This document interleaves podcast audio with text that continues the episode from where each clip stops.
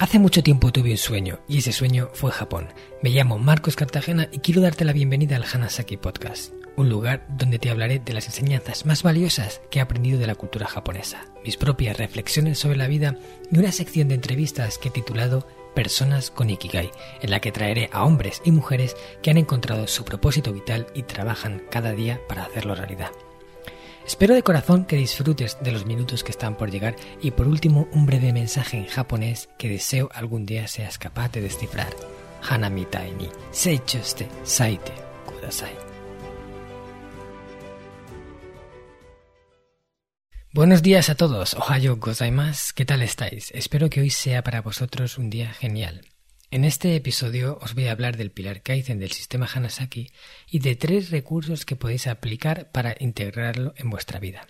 Como ya sabéis, Kaizen es una palabra japonesa que significa mejora continua o mejora constante y nos habla de todo aquello que podemos hacer para que nos podamos mantener en constante evolución, siempre tratando de ser mejores mañana de lo que ya somos hoy o hacer mejor las cosas mañana de lo que ya lo estamos haciendo hoy es esa actitud de no detenerse, de no conformarse, de tratar de mejorar siempre y cuando estés valorando lo que ya haces y no vivas obsesionado con esa mejora, ¿no?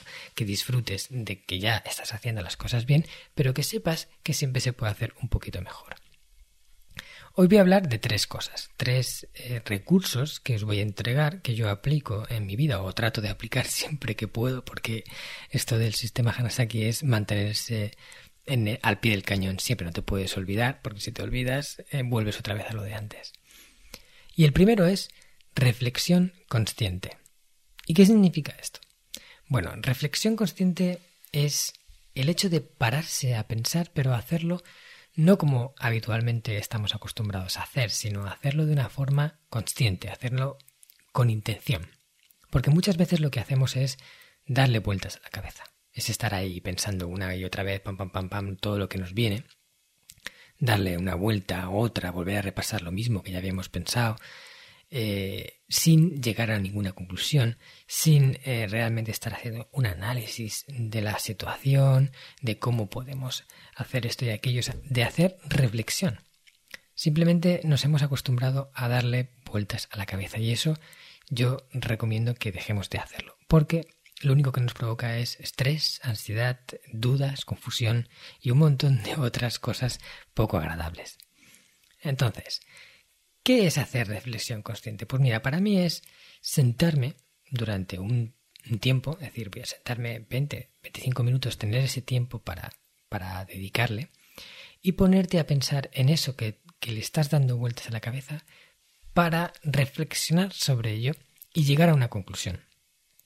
Es analizarlo, ver qué está pasando. Pues si es un problema que estás teniendo con alguien o un problema tuyo, es por qué está ocurriendo esto cuándo ha empezado a ocurrir, eh, qué he podido hacer yo para que ese problema esté ocurriendo, sin quitándole la culpa, quitándole toda la carga emocional, simplemente aplicando nuestra razón, nuestro raciocinio a eso e intentar degranar esa información que está oculta en el problema o que está oculta en la situación. ¿Vale?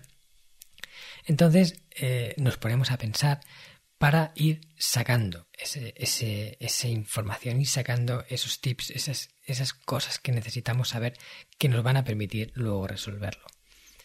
Y después, por último, toma una decisión al respecto para no volver a pensar en ello más, es decir, pensarlo una vez. Y para esto hay que aplicar la reflexión consciente.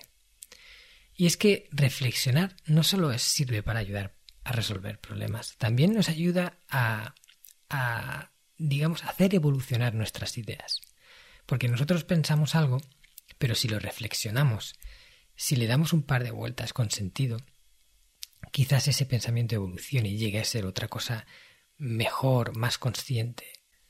Yo me acuerdo, bueno, nunca me olvidaré de todos aquellos momentos que yo pasé en, mi habitación de Kioto cuando yo me fui a Japón la primera vez me alojé en la clásica machiya japonesa, una casa tradicional de madera con suelo de tatami, muy, muy, muy al estilo antiguo. Y yo por suerte tenía lo que yo creo que es la mejor habitación de la casa, porque la misma habitación daba un jardín que era privado para mí, porque era la única que tenía acceso. Y, y yo corría una de esas puertas que se hablen de lateral, ¿no? Correderas, y me sentaba en el porche de mi habitación, en el suelo del tatami, y muchas veces me paraba a reflexionar sobre lo que estaba ocurriendo, sobre lo que yo estaba viviendo, sobre ese, ese año que, que pasé después de haber estado preparándolo casi diez. O sea, estuve diez años dándole vueltas a cómo sería, a cómo llegar a Japón para poder estudiar ahí, para poder vivir allí. Y luego, una vez que estaba allí, pasé también bastante tiempo reflexionando sobre mis experiencias, mis vivencias y todo lo que allí me estaba ocurriendo. Y recuerdo que esos momentos de reflexión, que salía, sobre todo por la noche, eh, me sentaba ahí en el porche, incluso mirando un poco las estrellas, y pensaba la gente que había conocido, eh, las eh, vivencias con los japoneses, de esos momentos difíciles de intentar transmitir eso que no sabes decir de momento, porque hasta que no vas mejorando en el idioma, no te salen las cosas.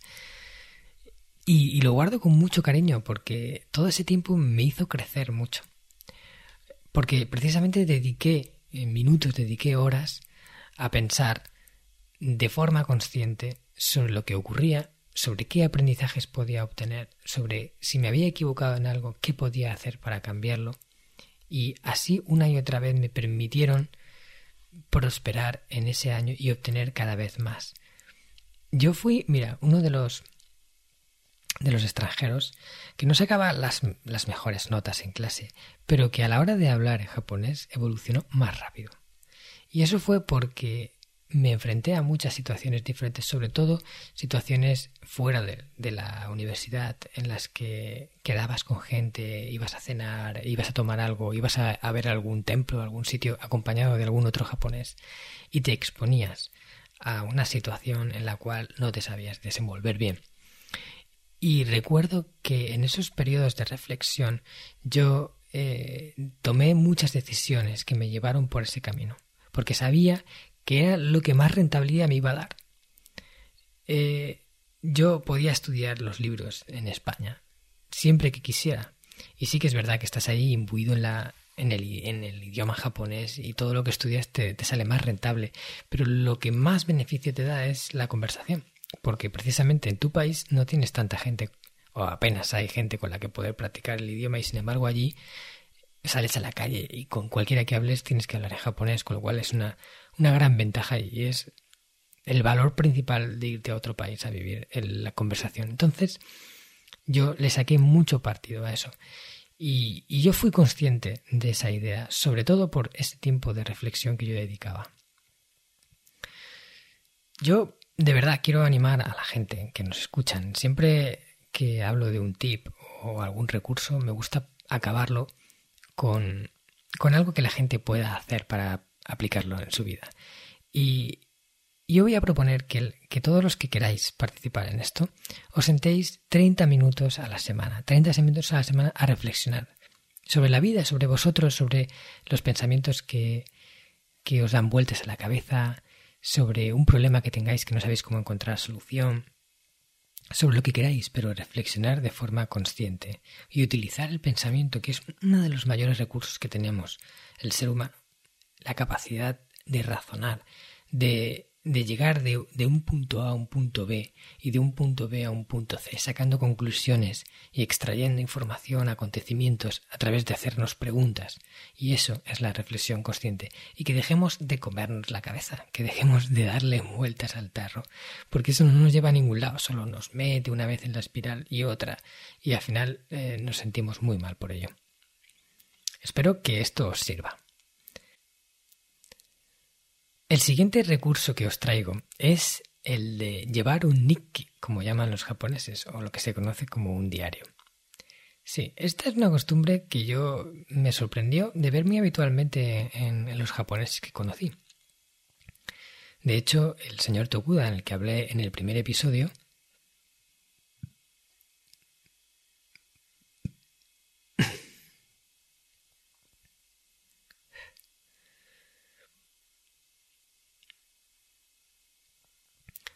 Escribía todas las noches sobre lo que ese día, en ese día había ocurrido. Él llevaba su Nikki y yo, vamos, eh, lo, lo, tengo en mi mente, viéndolo escribir y explicándome un poco lo que él había puesto. Algunas veces me, me leía el día Y eso le servía a él eh, como una forma de llevar un registro de lo que ocurría en su vida, de precisamente como en el primer tip que os he dicho de reflexión consciente, de pararse un poco a pensar a, lo que es lo bueno que ha pasado, qué es lo malo que ha pasado, por qué ha ocurrido esto y aquello. Es como un repaso de cada día.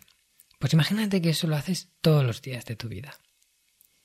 O sea, al final te vuelves consciente de mucho de lo que antes eh, estaba ocurriendo y, no, no te percatabas, porque pasaban los días uno detrás de otro, uno detrás de otro, y ni siquiera volvías atrás para repasarlos. Yo también vi la costumbre del diario en mi viaje a Okinawa, en el pueblo de Ogimi, el lugar de los centenarios de Japón, donde la esperanza de vida es superior a la media nacional, y, bueno, donde aprendí muchas de las de las informaciones y de los recursos que luego incluí en el libro del sistema Hanasaki, eh, cuando visité a la señora Taira Smiku de 98 a 99 años de edad, en ese momento tenía, ahora tiene más, pero me impactó mucho eh, diferentes costumbres que ya tenía y hábitos que venía haciendo desde hacía décadas, no años, sino décadas, prácticamente toda su vida haciéndolos. Uno de ellos era el diario. Y ella lo escribía, era algo muy curioso, pero tenía unos calendarios que, eran los mismos siempre, donde estaba un hueco, un cuadrado en grande por cada día. Pues ella escribía en ese cuadrado, en letra muy pequeñita y todo así como súper compacto, lo que en ese día había ocurrido. Y ella sacó un montón de, de esos calendarios, uno por año, y los puso encima de la mesa y me enseñó varias de las páginas que había en esos calendarios y todos los días estaban rellenos, todos los días. No había ni uno que faltara, ni uno que, que no hubiera lo que en ese día había ocurrido. Si algún día no lo podía escribir, al día siguiente repasaba el día anterior y lo escribía también. Y tenía un registro, pues no sé si eran 70 años de su vida, desde que empezó a hacer lo del diario. Claro, tú imagínate un día que quieres hacer un repaso, acordarte de, de qué pasó el año pasado o hace dos años o hace 30 años o cómo pensabas en esa forma en ese tiempo porque claro nuestro pensamiento también evoluciona nos damos cuenta de cómo hemos ido cambiando es una información muy valiosa pero sobre todo para mí es el repaso de lo que ha ocurrido y, y a lo mejor en ese repaso en ese momento de escribir extraer algún aprendizaje extraer alguna enseñanza que nos ayude a prosperar nos ayude a aplicar el Kaizen, o sea, a seguir eh, haciendo mejora continua, que de eso se trata este tip. Y es que, mm, bueno, mm, no puedo evitar recordarlo una y otra vez cómo ella sacaba ese diario con todos los días escritos. Me pareció alucinante. Y desde entonces yo también lo hago. Sí que reconozco que no lo hago a diario, pero trato de escribir cada día o de recordar cada día cosas que han ocurrido. Tengo pues mis hábitos de agradecimientos, mis hábitos de pensar en cuál ha sido la tarea que, he hecho mejor ese día, con mayor éxito, de también de pensar en las tres cosas que han sido más gratificantes de ese día. Y, y, yo empecé a llevar hace ya un tiempo una aplicación que os voy a recomendar hoy aquí, que se llama Journey. No sé si está en, Apple, creo que sí, pero en Android está seguro, Journey, como diario en inglés. Y esta aplicación lo que te permite es llevar como un registro, un diario digital, pero en el que puedes añadir fotos o vídeos y voy poniendo pues a lo mejor un momento importante o una, reflexión que he hecho ese día o algo que me ha ocurrido. O sea, no es de todos los días, pero sí al final acabo de llevar un registro que, que me ayuda mucho a llevar la constancia de, de, cómo son mis días, de cómo van pasando y de, de todo lo que voy haciendo. Y esta es mi recomendación para este tip, ¿vale? Que os bajéis esta aplicación y que la probéis no solo a publicar cosas en redes, porque a veces la gente dice, no, yo es que llevo mi diario en el Facebook, pero al final no es lo mismo, porque es algo que estás publicando para los demás y esto es algo un poquito más de uno mismo, de reflexión interna. Así que yo os recomiendo que probéis esta aplicación, a ver qué tal os va y ya me contéis. Este podcast está patrocinado por descubriendojapón.com, una agencia especialista en organizar viajes con alma a Japón de la que yo también soy uno de sus fundadores. Hemos nacido para dar servicio a todos aquellos que quieran descubrir el país de una forma diferente, con la que poder conectar con su esencia y volver de allí con la sensación de haberlo conocido de verdad. Viajes con grupos de tamaño reducido, visitas a lugares fuera de las clásicas rutas turísticas y acompañado por uno de los guías del equipo de Descubriendo Japón, un amante de la cultura japonesa que habla el idioma y que te lo mostrará más como un amigo que como un guía a la vieja usanza. Yo soy uno de ellos. ¿A qué esperas para hacer realidad tu sueño? Visítanos en descubriendojapón.com.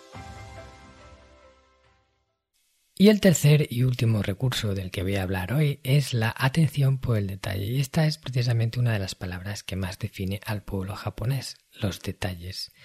Yo siempre que me preguntan eh, si pudiera definir el pueblo japonés en una palabra, es complicado, es muy difícil, pero hay veces que me viene a la cabeza la palabra komakai. Y Komakai es otra de estas palabras que no tienen una traducción literal, que no se pueden traducir eh, exactamente como significan, pero yo diría que viene a significar como con mucho detalle. Y con detalle es otra que se llama Kubashi, pero Komakai es algo más, ¿no? Es como el detalle de lo imperceptible, es lo pequeño, lo diminuto, lo ínfimo, lo que no, no resalta por sí mismo, sino que hay que fijarse para darse cuenta es Komakai. Los japoneses son personas Komakai. Son personas que tienen una cultura del detalle enorme y lo podemos ver en diferentes ejemplos, diferentes disciplinas en las que todo está como muy pensado. ¿no? los que habéis ido a Japón nos ha dado esa impresión de que no hay nada que quede al azar, sino que hay algo, hay siempre algo detrás, una intención detrás de todo y que todo ocurre por un motivo, por una razón. Pues esa es la sensación que yo he tenido siempre desde que empecé a ir a Japón. Y eso que yo ya he vivido allí algo así como cuatro años y he estado un montón de veces en Japón con los viajes que organizamos en, descubriendo Japón y llevando a gente y bueno en visitas mías personales para seguir descubriendo el país porque aún así aún después de todo el tiempo que llevo todavía tengo en mi lista muchos sitios pendientes de visitar pero si pudiera pusiera un ejemplo de esa atención por el detalle, yo me acuerdo mucho una vez que fui al Milla Comese de Kioto, que es el Museo de Artesanía. Bueno, es un salón de, actos, de exhibiciones, pero tienen en la, la planta de abajo un museo de artesanía. Y un día yo tuve la suerte de coincidir con un evento en el cual los artesanos estaban allí trabajando in situ. Tenían un pequeño puestecito, iban haciendo sus cosas y los, los podías ver trabajar. Yo me quedé impactado. Bueno, todos los artesanos del mundo son capaces de hacer cosas maravillosas. Eh, cualquier artesano tiene una habilidad impresionante y todos tienen la cultura del detalle de hacerlo con mucha perfección. Pero es que los japoneses, bueno, yo creo que llegan a otro nivel en este sentido. Son fueras de serie. Eh, había un, un hombre, un ancianito, con un cincel pequeño en unas piedras, piedras así negras de pizarra, incrustando unos trocitos como pan de oro y pan de plata, haciendo dibujos, que era algo alucinante. El tío con el martillito, tic, tic, tic, tic, tic, tic, dándole a cada golpecito, a cada lugar, sin dejar nada al azar, poniendo las láminas de oro, las láminas de plata, haciendo unos dibujos impresionantes, unos collares, unas pulseras.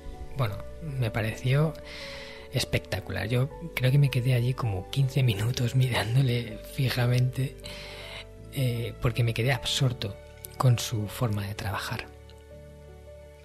Luego también eh, me pareció muy muy bonita la tienda del sitio, la tienda donde puedes comprar pues artesanía hecha auténtica por artesanos de la, de la ciudad, y no, no las típicas baratijas hechas en cualquier país como China o o cualquier otro, ¿no? sino cosas hechas de verdad. Y cómo la tienda estaba decorada, cómo las cosas estaban colocadas, me pareció alucinante. Yo de verdad reparé en ese detalle porque estaba todo súper bonito, súper bien puesto, con mucho gusto. Tanto que al final, cuando hice una, hice una compra y, fui a pagar, le, dije a la chica que, que, si estaba la dueña de la tienda ahí o la encargada. Y cuando vino, a lo mejor venía preocupada porque pensaba que iba a quejarme de algo. En realidad, lo que le dije fue que me parecía que la tienda estaba hecha con un gusto exquisito y quería felicitarla por ello. Y la mujer se, sonrojó, se rió así mucho y, y, me lo agradeció, me agradeció que, la había, que lo valorase porque le había invertido muchas horas hacerlo. Y es que se notaba, se notaba que esa tienda no estaba puesta de cualquier forma, que cada artículo, cada trocito de artesanía que ella vendía en esa tienda estaba colocado ahí por una razón y todo en una armonía que era una pasada. Yo, desde luego, en Japón he visto mucho esa cultura por el detalle. También, por ejemplo, en la ceremonia del té. En la ceremonia del té eh, hay un momento, por ejemplo, cuando eh, la gente, o sea, el artesano te sirve el té y tú lo recibes, en ese momento el que lo recibe, lo recibe por el lado más bonito del cuenco. O sea, el artesano, sea como sea el cuenco, va a buscar el lado más bonito, el, el dibujo más hermoso del cuenco o esa parte del cuenco que lo hace especial, lo va a seleccionar para ti y te lo va a entregar mirando en ese lado. Luego, el que bebe el té, para no ensuciar la parte más bonita del cuenco en un ritual que se hace siempre de la misma forma, coge el cuenco y lo gira dos veces para darle una vuelta de 180 grados y pone esa parte bonita que le han entregado, la pone mirando de nuevo para el artesano, para el, el maestro de té. Y bebe por esa parte. Cuando termina el té, cuando termina de beberlo, lo vuelve a colocar por la misma parte para eh, volver a contemplar la parte bonita que el artesano le dio y devolvérselo. Pues ese acto que es tan sencillo, a mí me parece un claro ejemplo de la cultura del detalle japonés, de cómo hasta lo más pequeño es valioso.